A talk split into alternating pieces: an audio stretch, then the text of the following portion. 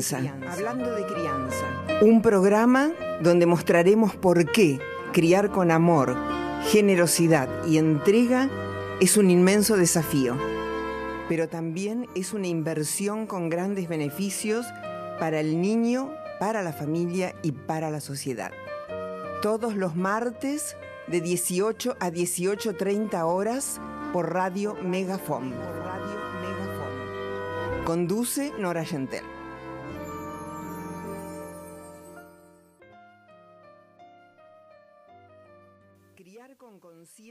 Es sinónimo de perfección, es sinónimo de honestidad ante nosotros mismos para poder amar más y mejor a nuestros hijos.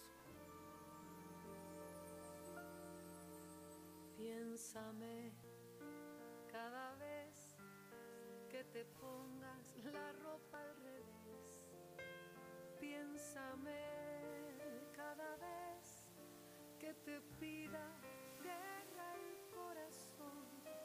Llámame cada vez que en el cine den una de amor.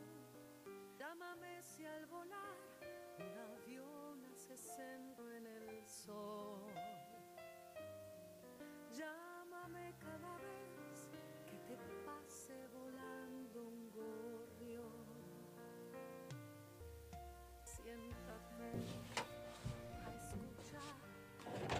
O sea, empezamos de nuevo. Bueno.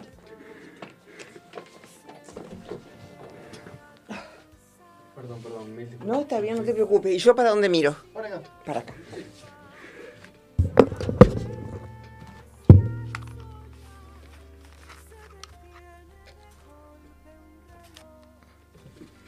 Hola, ¿qué tal?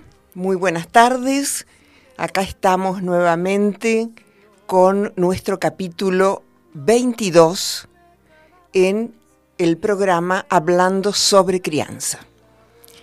Hablar sobre crianza es muy, pero muy importante, porque todos los niños, nosotros también cuando lo fuimos, llegamos a este mundo con un derecho inalienable, que es el derecho a ser amado, bien tratado, cuidado, cobijado y atendido en todas nuestras necesidades hasta que podemos valernos por nosotros mismos.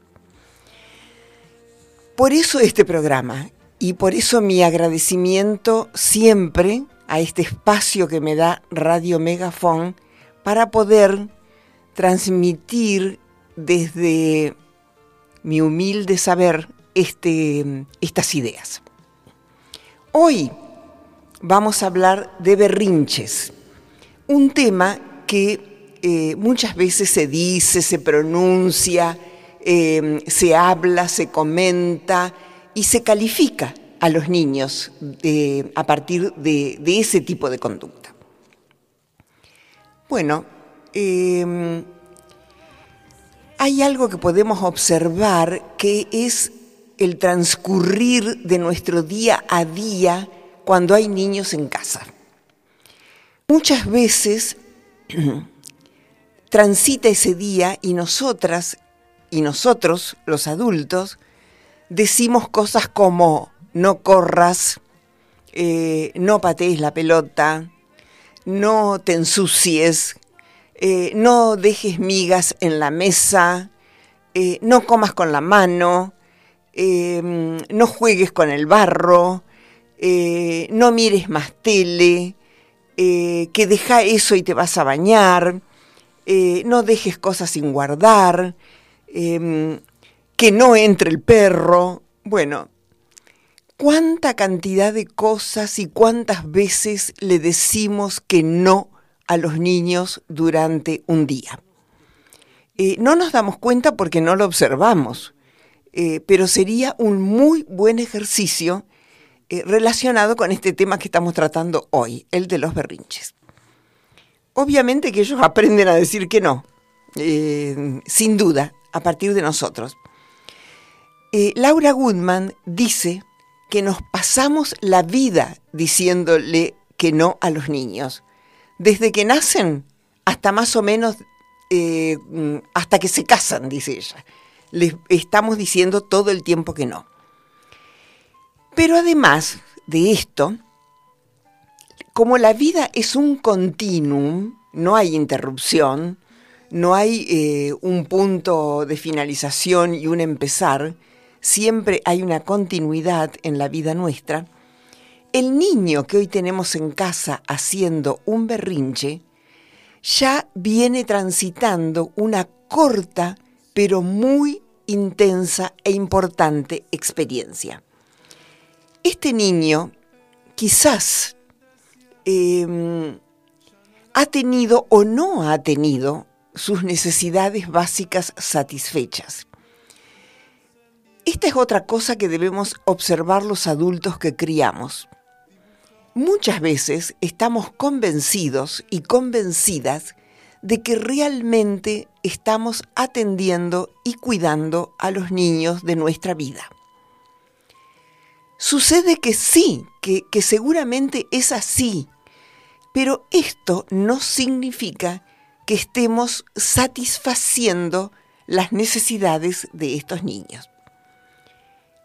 Y esto está hoy, en el momento presente, en ese hijo o en esa hija que está haciendo un berrinche que no podemos comprender. ¿Y qué necesidades eh, tendrían que ser satisfechas? Bueno, la necesidad de presencia materna es la primera y más importante. Pero no solo presencia materna proveedora de alimentos o de cuidados, sino fundamentalmente presencia materna proveedora de cuerpo, de cobijo, de piel, de contacto, desde el momento en que ese niño o esa niña han nacido. ¿Qué otra necesidad es fundamental en relación con el tema que estamos hablando?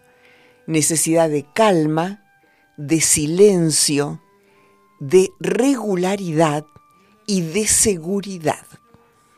¿Por qué esto? Porque mm, el niño nace muy inmaduro, su cerebro es muy inmaduro, ya lo hemos explicado y comentado en programas anteriores. Y para que su cerebro se desarrolle sin estrés, porque en esta época de la vida el estrés es dañino, para que su cerebro se desarrolle y madure saludablemente, necesita calma, silencio, privacidad, seguridad.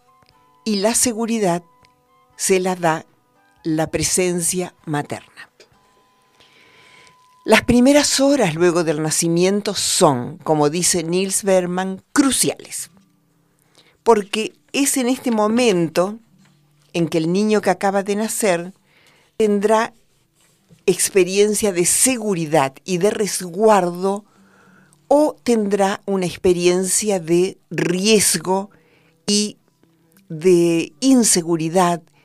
Y entonces, según ambas experiencias, podrá estar en calma en ese momento o más adelante, o recuperar la calma con más facilidad si la ha perdido, o tendrá una experiencia de tener que estar alerta y a la defensiva.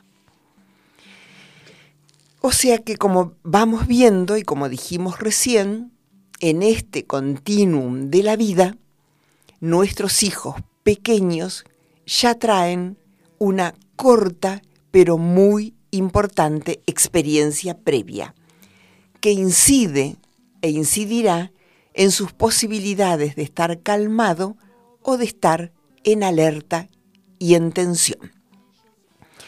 Las palabras berrinche, eh, rabieta o pataleta eh, siempre son dichas con una connotación negativa y siempre en referencia a los niños y siempre en referencia a los niños que se portan mal, entre comillas. Pero un berrinche em, no es más que un síntoma, no es una conducta, no es más que el síntoma de la necesidad que tiene el niño de mm, expresar su malestar, que se ha ido eh, construyendo y configurando con las situaciones previas a la explosión. Cuando un niño explota, está drenando la tensión que ha ido acumulando a lo largo del día. Y nosotras, las madres y los padres, en realidad no es el berrinche lo que tenemos que observar, ni corregir, ni aplacar. Tenemos que observar cómo se siente el niño, lo que le ha sucedido anteriormente. A ver, veamos.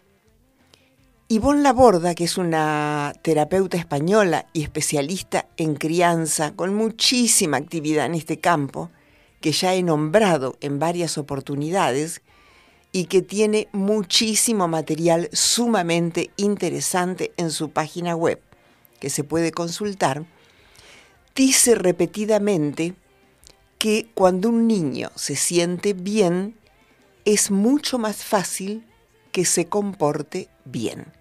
Y cuando un niño se siente mal, obviamente que lo va a expresar de alguna manera. El berrinche es eso. Veamos nosotros los adultos. Nosotros los adultos cuando estamos enojados, furiosos, frustrados, disconforme, ¿cuántas veces explotamos? Y eso que nuestro cerebro ya ha madurado totalmente y eso que ya tenemos una larga experiencia de vida según la cual hemos atravesado situaciones difíciles muchas veces, pero igualmente explotamos y creemos que nuestra explosión está totalmente justificada. Y entonces a los niños con mucha más razón. Si nosotros eh, pensamos eh, objetiva, eh, objetivamente, detenida y concienzudamente que puede haber provocado el berrinche de nuestros hijos, nos daremos cuenta lo que fue sucediendo en las horas anteriores a que el berrinche se, se produjera. Por ejemplo, ¿Cuántas veces necesitó y pidió nuestra presencia y no la obtuvo? Porque no pudimos escucharlo, porque no lo entendimos y tuvo que reprimir esa necesidad de madre, de padre, de brazos, de palabra, de tiempo, de compañía. ¿Cuántas veces lloró desesperadamente porque no quería quedarse en el lugar en que, los, en que lo dejábamos o la dejábamos porque nosotros teníamos alguna tarea, algún compromiso o porque teníamos que ir a trabajar. Eso también genera una tensión, bueno, que se lo tuvo que bancar, porque ahí lo dejamos cuando nos vamos a trabajar. ¿Cuántas veces sufrió bullying en esos lugares en que lo dejamos, o no fue atendido, o fue maltratado por los adultos que estaban a cargo. ¿Lo sabemos? En realidad, lo que sucede es que los niños, y cuanto más pequeños, más, viven en un mundo organizado según las necesidades de nosotros, los adultos. Ellos son seres de tiempos lentos, de, mm, de tiempos que necesitan calma, silencio, atención, mirada. Y nosotros, los adultos, somos muchas veces, la mayoría de las veces, personas apuradas, em, presionadas por cumplir tiempos, exigidas por nuestro trabajo, y no estamos en condiciones de ofrecer eso que los niños necesitan. Entonces, ¿qué hacemos? Los apuramos, les damos órdenes, eh, si no las cumplen los castigamos o los criticamos o los comparamos, establecemos qué tienen que hacer en cada momento, por ejemplo, cuándo hay que comer, cuándo hay que irse a dormir, cuándo hay que bañarse, cuándo hay que ir a la escuela, cuándo quedarse en la casa de la abuela, cuándo quedarse solos, bueno, e infinidad de cuestiones más. En un mundo organizado en función de las necesidades de los adultos, la represión en los niños, las frustraciones, eh, el sufrimiento y la soledad son reglas, son cosas que suceden. Entonces, obviamente, los berrinches también serán una regla. Eh, como dice Laura Goodman, y de verdad yo comparto, este mundo, aunque nos parezca imposible, y aunque no, nos parezca mm, que es una locura, este mundo sería mucho más humano y mucho mejor, mucho más solidario, mucho más democrático, que es una palabra que nos gusta muchísimo, si el mundo estuviera organizado más en función de los niños que de los adultos. Habría que pensarlo un poco simplemente, a ver si esto nos cierra o nos sigue pareciendo una locura. Diré algo que ya dije muchas veces en programas anteriores. Los niños, todos, son seres de inmensa sensibilidad. O sea, sienten muchísimo todas las cosas que suceden y que hacemos nosotros. Si los niños se estresan por estas situaciones que acabo de nombrar, porque los apuramos, los presionamos, les damos órdenes, les decimos que no muchísimas veces en el día, los comparamos, los criticamos, no mm, estamos con ellos cuando lo necesitan, aunque sea un ratito en el día. ¿eh? No estoy diciendo que tenemos que acompañarlos las 24 horas. Estoy diciendo que hay que conectar emocionalmente con ellos, aunque sea un rato al día.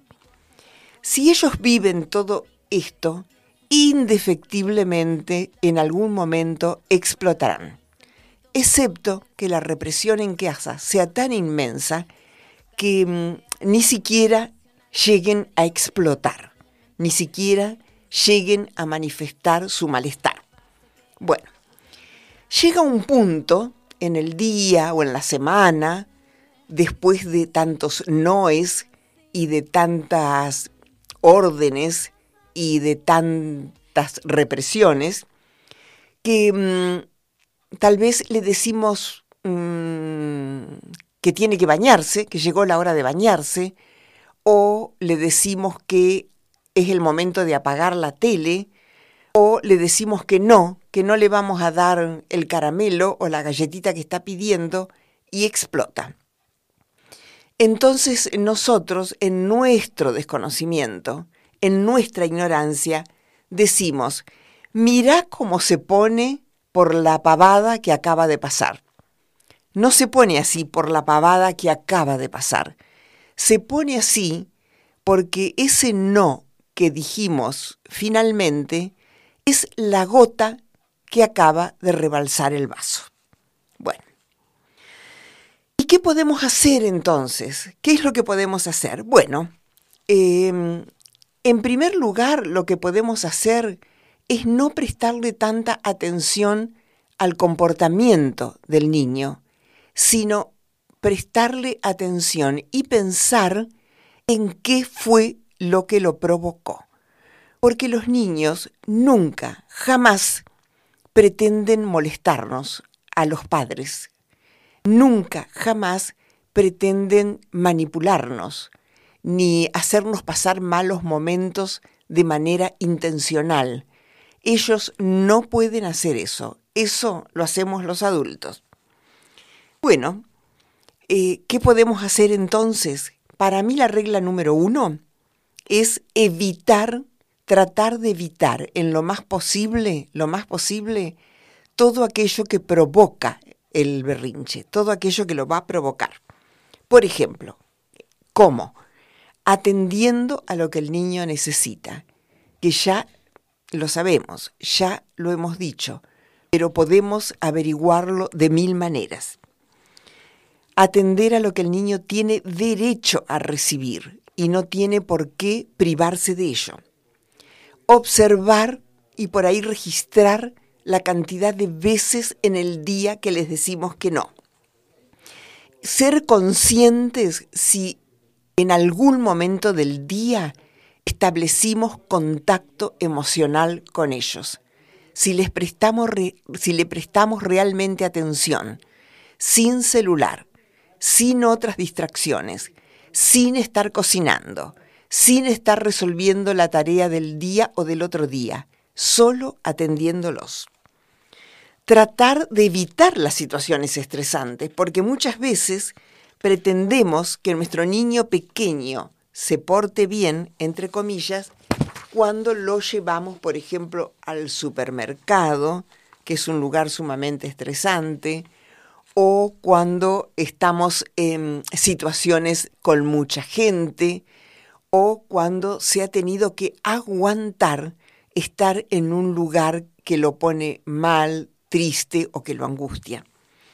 Entonces, eh, esta y muchas otras cosas, como las comparaciones, los gritos en casa, son todas situaciones altamente estresante, estresantes que seguramente conducirán a que el niño en algún momento explote.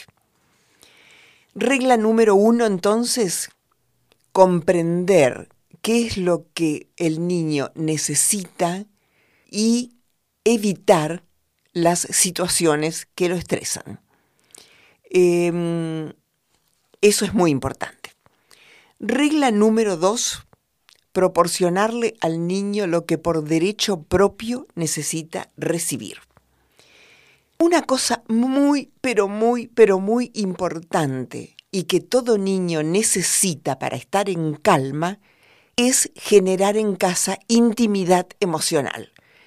Hemos hecho un programa especialmente dedicado a la intimidad emocional. ¿En qué consiste intimidad emocional? Hablar con nuestros hijos, contarles sobre nuestras cosas, con comentarles las cosas que suceden en la familia, hablarles de nuestros proyectos, anticiparles cómo va a ser el día, contarles qué vamos a hacer el día siguiente, explicarles dónde vamos a viajar o dónde vamos a ir de vacaciones si lo hacemos, contarles del trabajo de mamá y papá, o sea, hablarles de todo lo que concierne a la vida de la familia, porque todo esto les pertenece, todo eso los afecta.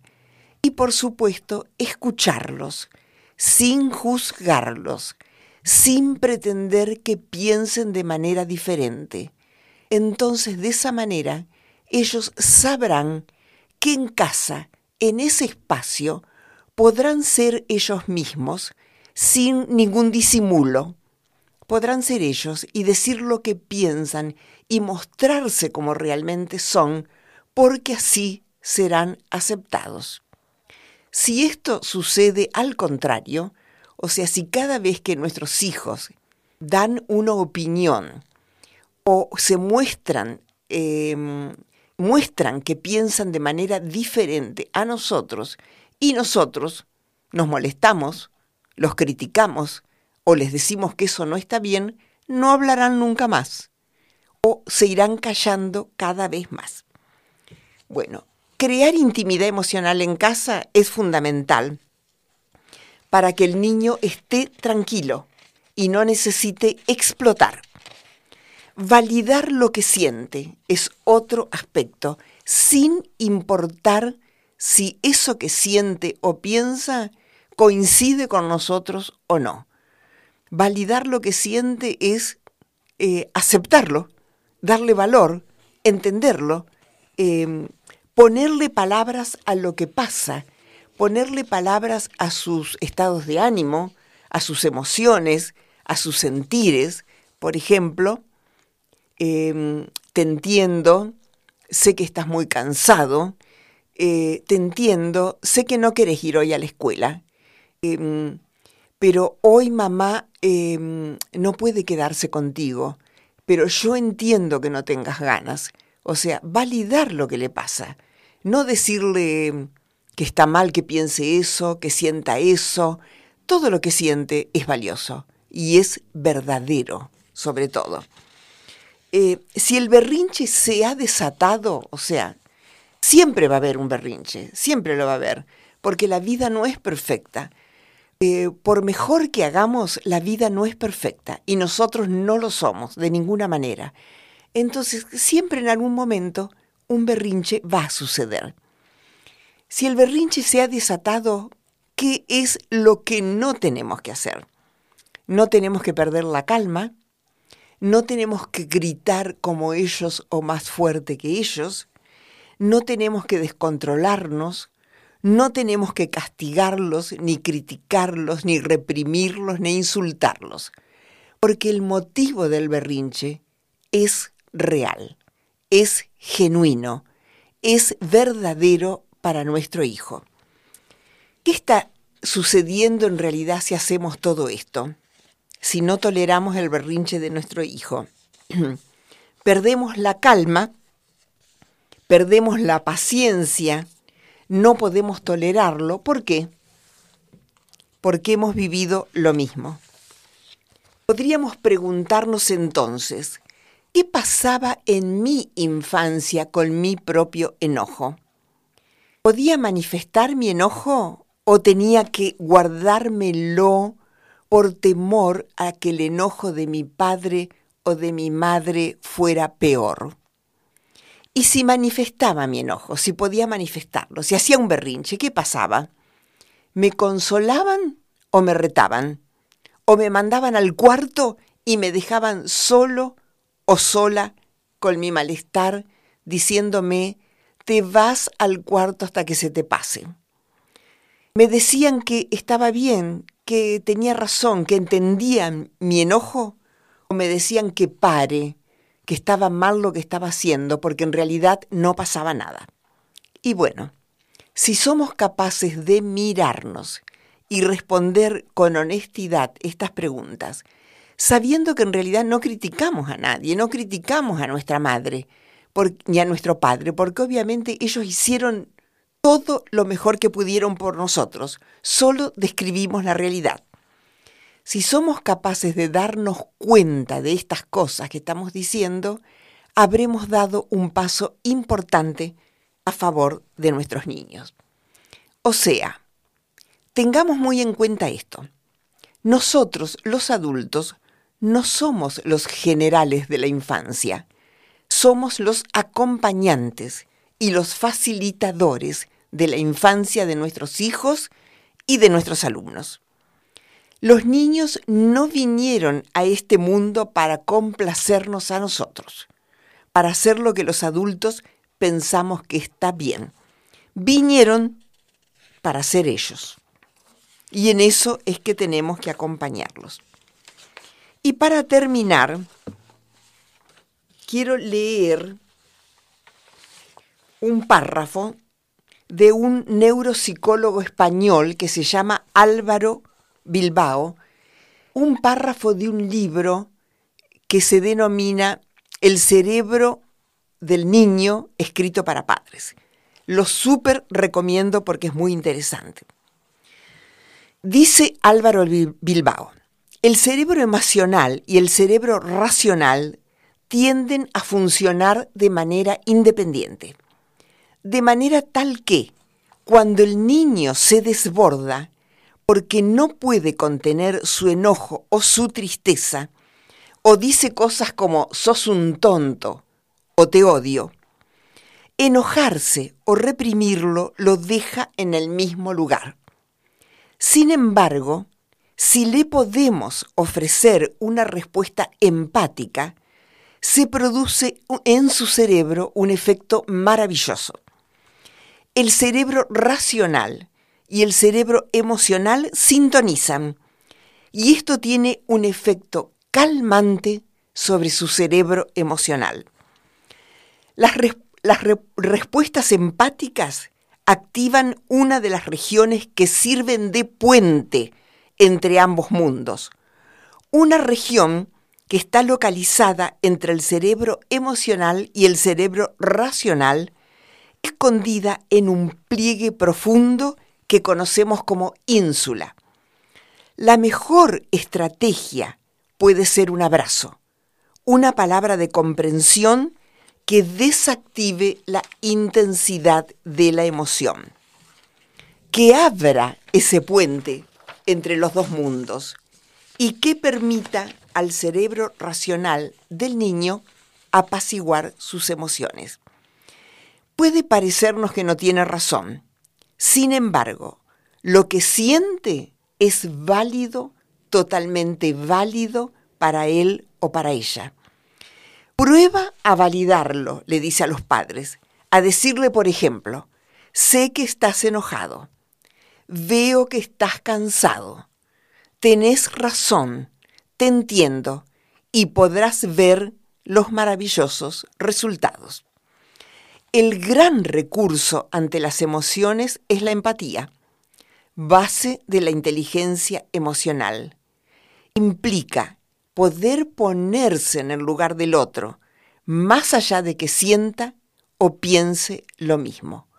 Esto, cuando nuestros hijos se desborden, la empatía es el recurso, el amor y no el grito o la negación de lo que les está pasando.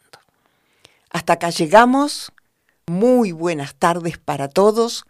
Nos vemos el próximo martes con otro tema en este espacio hablando sobre crianza. Muchísimas gracias Lucho por tu ayuda y presencia. Criar con conciencia no es sinónimo de perfección. Es sinónimo de honestidad ante nosotros mismos para poder amar más y mejor a nuestros hijos.